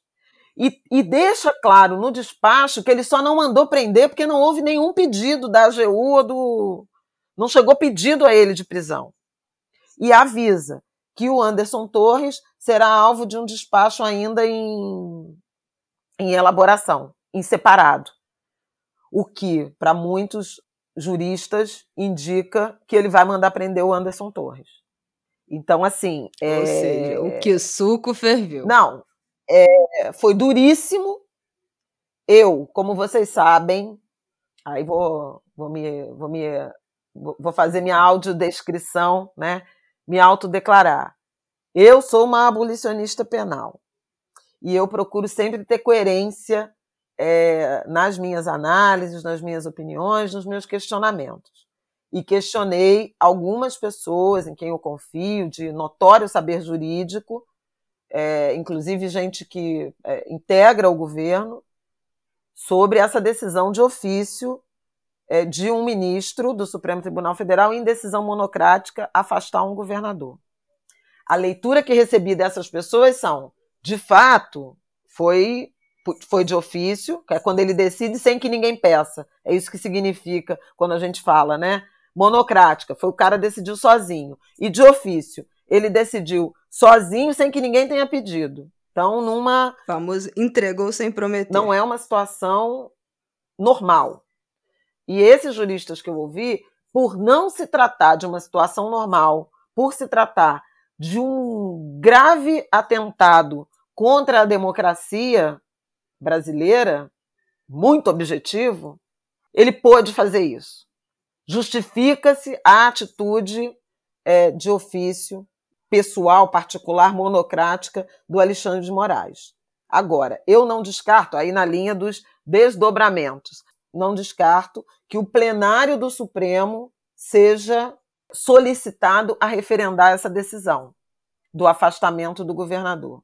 No governo do Distrito Federal, há uma leitura é, de algumas pessoas é, de que o governador sofreu um golpe das suas equipes de segurança pública. Ele não estava informado, ou melhor, ele tinha sido, vinha sendo tranquilizado sobre um caráter um falso, né? Caráter pacífico dos atos. Bom, mas aí. Aí é. Avaliou mal, é incompetente, é burro, omisso, ou, ou foi uma omissão calculada por conivente? Entendeu? Mas de qualquer maneira. Bom, e todas as respostas dela, ele é o responsável. Se ele, é foi traído, é se ponto. ele foi. É, se ele ignorou, se ele minimizou, se passaram a informação errada, ele é o responsável. Ele Interessa. é o responsável. Esse é o ponto. A responsabilidade final é dele. Ele é o chefe de todo mundo, ele é o responsável. Exatamente. E ele gravou um vídeo, né? Pedindo desculpas ao Lula. Não, ali ele já estava sentindo a água bater na bunda. Porque porque ele, ele gravou o vídeo, tipo assim, ó, pra mim fedeu, eu vou tentar aqui apelar pro emocional. Pediu, cara, o cara se dispõe a gravar um vídeo pedindo desculpa. É, é indigno. É melhor é, fingir que não é com ele e deixar é, a, a, cagada se estabelecer depois, só esperar o decreto, né? Porque assim. E ainda depois surgiu uma boataria. O Lula viu o vídeo e não desculpou. Escorpiano. Lula. Não, e nem, e nem o Alexandre de Moraes, né? Vírgula, não desculpou. Alexandre de Moraes estava de férias, né? Também tá em Nova York, não tá? Ou já voltou? Ainda não voltou, não. Porque ele estava é, em Nova York. Ele decidiu Ou de lá. seja, o Rafael falou: o Alexandre de Moraes está em Nova York. Eu falei: ah, meu filho, mas a internet, o sistema é universal. Ele vai entrar no online no www.stf.com.br. Não, o Alexandre de Moraes tem uma curiosidade. De ele mesmo. não é escorpiano, mas ele é sagitariano. Mas ele nasceu no dia do AI-5 né, que foi o ato institucional mais duro da ditadura 13 de dezembro de 68. Ele fez 54 anos. É impressionante, você está predestinado a, a é. esse é, enfrentamento. Então tem isso de ofício. Eu quero falar mais duas coisas para a gente se despedir, porque já está quase na minha hora de virar abóbora. Quem assume? Saiu o Ibanês. Quem assume? Assume Celina Leão. Agora, chupa esse limão. Celina Leão foi a eleita vice-governadora do Distrito Federal. Ela é uma bolsonarista de carteirinha. ela é do PP, mesmo partido de Arthur Lira e de Ciro Nogueira, ex-chefe da Casa Civil, ministro-chefe da Casa Civil de Jair Bolsonaro. Ciro Nogueira é aquele que costuma fazer postagens tic-tac, dizendo tic-tac. Para quem não está ligando o nome à pessoa, senador da República. Foi o que se pronunciou, foi o que reconheceu a eleição, né? Que Bolsonaro não fez aquele discurso de um tweet e aí ele assumiu Isso, e falou depois. O próprio. Mas ele é, é enfim, também de, da, dessa direita uh, bolsonarista. E tem uma batata quente aí no Lira. Porque essa Celina é muito ligada ao Ciro Já Nogueira. Já tem fotinha dela com Bolsonaro, com Michele Bolsonaro. Então, e é bolsonarista. Então, ela assume o governo do Distrito Federal. Ela foi deputada federal e virou vice nessa é, esteira do Bolsonaro. E agora ela assume o governo. Então, queria chamar a atenção aqui, e vou fazer esse comentário também na TV, para a imensa responsabilidade de Arthur Lira em relação ao que vai acontecer no Distrito Federal sob intervenção do governo Lula, né, do governo federal, até 31 de janeiro, mas com o governador afastado até é, por 90 dias, até março. Tem gente apostando que essa é a grande chance do PP fazer o seu rebranding, mudar seu discurso. É, a conferir. É, não. Mas essa mas, é a assim, janela de oportunidade. Não vai ser observado. Essa é a janela de oportunidade de, de criar uma narrativa diferente a partir de agora. Isso. Porque, né, já tá a União Brasil lá na base do governo, já tá todo mundo. Eu falo para vocês, a gente falou disso lá atrás. Ai, como é que o Lula vai governar com esse Congresso? Aí agora toda semana alguém me marca lá no Twitter. É bem que a Isabela falou que não, essa gente não tinha lealdade. Gente, até o velho da van, que eu falo aqui toda semana dele, já falou, já botou o rabo entre as pernas semana passada. O velho da Havan, ah, não, agora a gente tem que torcer para fazer um bom governo, porque eu não vou torcer contra o piloto, estamos todos no mesmo avião. Aí já tem gente zoando, virou o velho de Havana. não aguento. Essa gente não tem lealdade. Então, assim, é a chance dessa vice-governadora agora, né, é, agora interina, durante esse afastamento e o PP fazerem rebranding para ir para outro lugar, porque tá vendo que o cerco tá fechando. Vamos aguardar. Isso é algo que a gente tem que ficar de olho aí, já lança para as próximas semanas, como é que vai ser o desenrolar e o desempenho é, e o caminho que essa galera vai escolher. Qual é a segunda coisa que você queria falar, Flavão? Do da mobilização dos governos de estado. Ah, não. Então eu tenho mais duas, né, na verdade. Mas é, isso aí é uma é uma é uma vírgula, é um ah. apêndice nessa coisa do do Lira. Vamos lembrar que tem eleição para a presidência da Câmara e do Senado. Então, essas semanas serão decisivas. O Lira e o Pacheco são os favoritos, né? É, o Lira, inclusive, tem já o, o, o apoio do PT, uh, Lula decidiu que não vai, não, o PT não vai apresentar candidato, não vai fazer marola nisso, em, em nome aí da, da estabilidade política, mas me parece que a forma como Lira conduzir essa crise, né, essa travessia, à luz, inclusive, de Celina Leão ser uma aliada dele, né, do grupo político dele, é, ela vai determinar mais ou menos sucesso na empreitada, mais ou menos tensão nessa empreitada de chegar à, reeleição pre, pela presidência da Câmara. E Pacheco também. Não acho que tem risco do, de os dois, não, mas eu acho que é uma coisa a ser observada nesse eixo dos, dos desdobramentos. E a outra coisa é a mobilização de governadores de Estado para reforçar a, a Força Nacional. Hoje de manhã, quem deu uma entrevista muito firme, para a Rádio CBN, que ficou em rede, foi Helder Barbalho, governador do Pará. Nosso personagem aqui muito conhecido.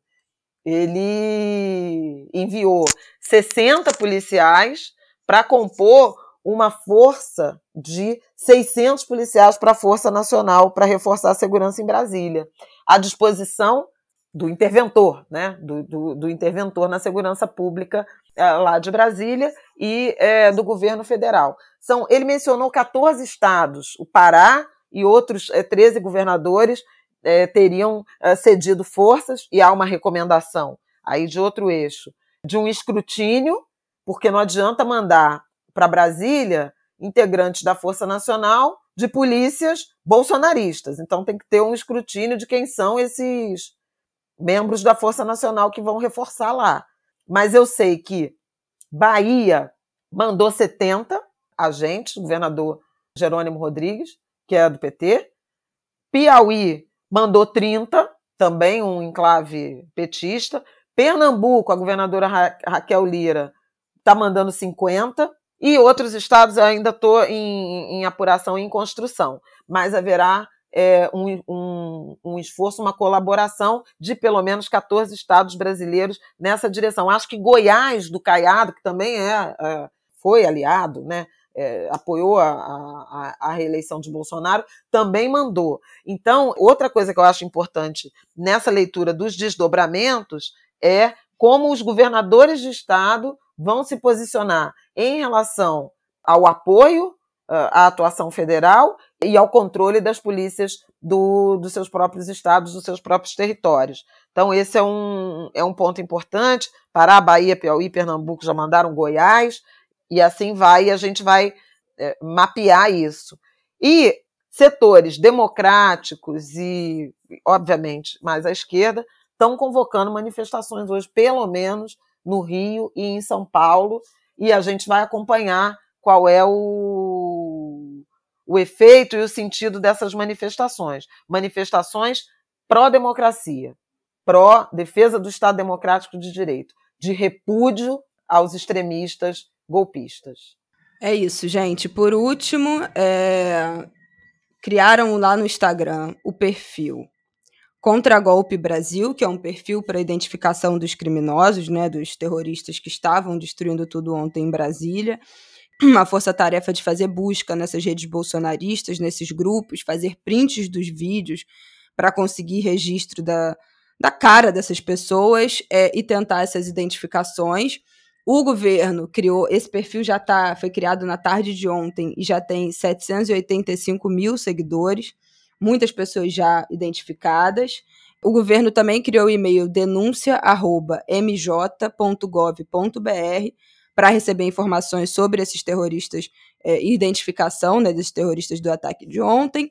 O G1 também, os sites já estão todos postando fotos, uma galeria de fotos para permitir né, e tentar a identificação dessas pessoas. A gente já falou aqui da perícia recolhendo digital, material genético que possa ter sido deixado é, na, nos palácios, né, na, na, cena do crime, de fato. E essas pessoas, pelo menos é, 1.200 sendo levadas agora, 200 ontem, então nós teremos aí 1.400 pessoas identificadas é, que participaram desses atos terroristas de ontem e vamos ver qual vai ser o desdobramento né, disso ao longo dessa segunda-feira.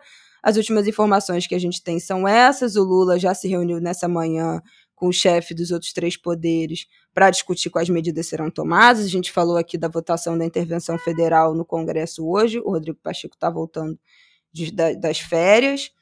Enfim, tudo, to, todo mundo se manifestando, né? A Janja também se manifestou, o gabinete dela também no Palácio do Planalto foi invadido e depredado. Aos poucos as imagens estão aparecendo, né, do, enfim, tudo quebrado, toda essa destruição completa. É, o G1 também já está subindo algumas imagens da, da manhã de hoje. E é isso, vamos acompanhar. A gente teve que gravar esse ângulo, não deu para chegar, esperar até o fim do dia, né? Como eu disse, hoje eu que vou editar, então eu tenho minhas restrições aqui de horário com o Martin, minha mãe vai fazer o estúdio I mas estaremos lá na nossa comunidade do Ango de Grilo comentando mais o que vier. É, a Andréa Sadi tem uma informação que, que é, é, converge com o que eu falei sobre o GSI, né? A suspeita de que o Gabinete de Segurança Institucional tem algum tipo de conivência. A gente falou nesse nesse ponto ao longo aí do, do programa. O Marcelo Barreto, no Redação Sport TV, jornalista, amigo, é, apresentador do Redação Sport TV, é, ele cobrou da CBF uma manifestação em relação ao uso da camisa da seleção brasileira, né? Hum, pelos, já pelos saiu. golpistas, pelos extremistas, e a CBF soltou um comunicado dizendo que repudia é, veementemente que a camisa da seleção seja em, usada em atos antidemocráticos e de vandalismo. A camisa da seleção brasileira é uma é o uniforme dessas é pessoas. Uniforme. É um caminho sem Quando volta. a gente falou de Copa do Mundo, semanas atrás, eu dei minha, minha, minha opinião sobre a camisa e as cores e tudo mais. Então, não vou é, não vou repetir o que vocês já sabem. É. Se quiserem, voltem lá no, no, no, Angu sobre Copa. E acho que, obviamente, houve um, uma, uma escalada aí da violência, do golpismo, mas é, a CBF não fez isso nos anos em que Bolsonaro era presidente. Lógico. É, também quero saber depois, vamos acompanhar ao longo das semanas, se a Nike também vai se pronunciar, porque a Nike é a patrocinadora né, da, da seleção brasileira, tem o seu, o seu logo estampado né, em todas as camisas, e, tá, e teve, está tendo a marca associada no mundo inteiro, né? Essas imagens de hoje estamparam os jornais do mundo inteiro, a capa dos jornais, é, os jornais televisivos, enfim.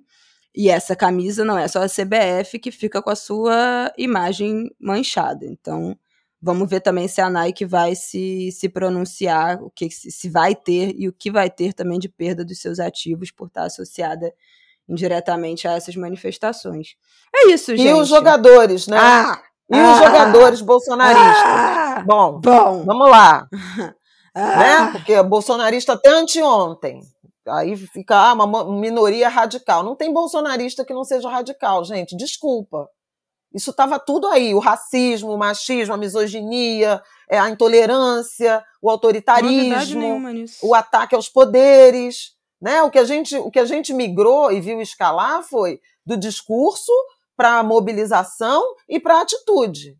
Agora, as ideias foram sempre essas.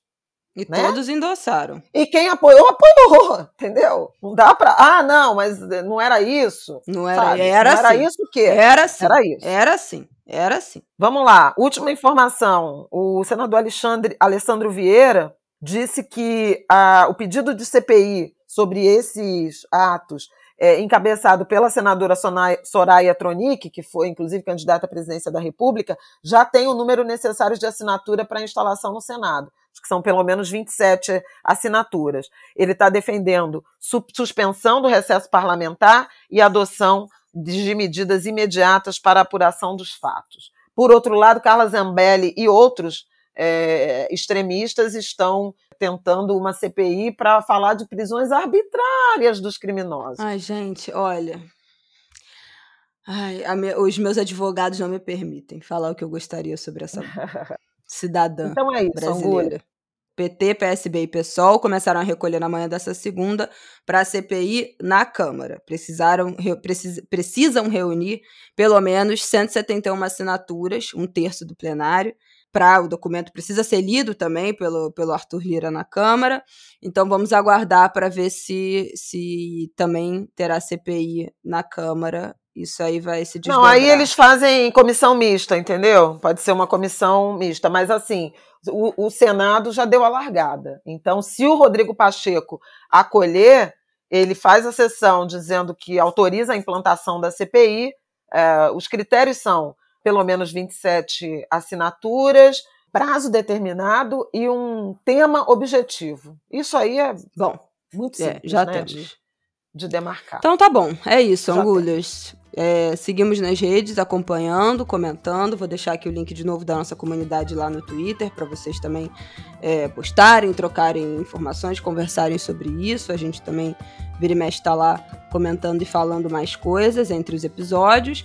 Vamos acompanhar. Boa semana, né? Se dá para dizer que começamos essa semana muito mal, mas que seja que, que, que o ambiente se estabilize nos próximos dias e a gente veja de fato a responsabilização desses terroristas, é, os seus financiadores e os seus reverberadores, incentivadores nas próximas semanas. Vamos aguardar. Até terça-feira que vem. Bom final de semana para vocês.